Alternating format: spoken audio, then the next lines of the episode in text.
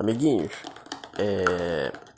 eu não sei se eu já falei isso antes aqui para vocês, mas lá na twitch.tv barra eu faço lives e tudo mais. Então,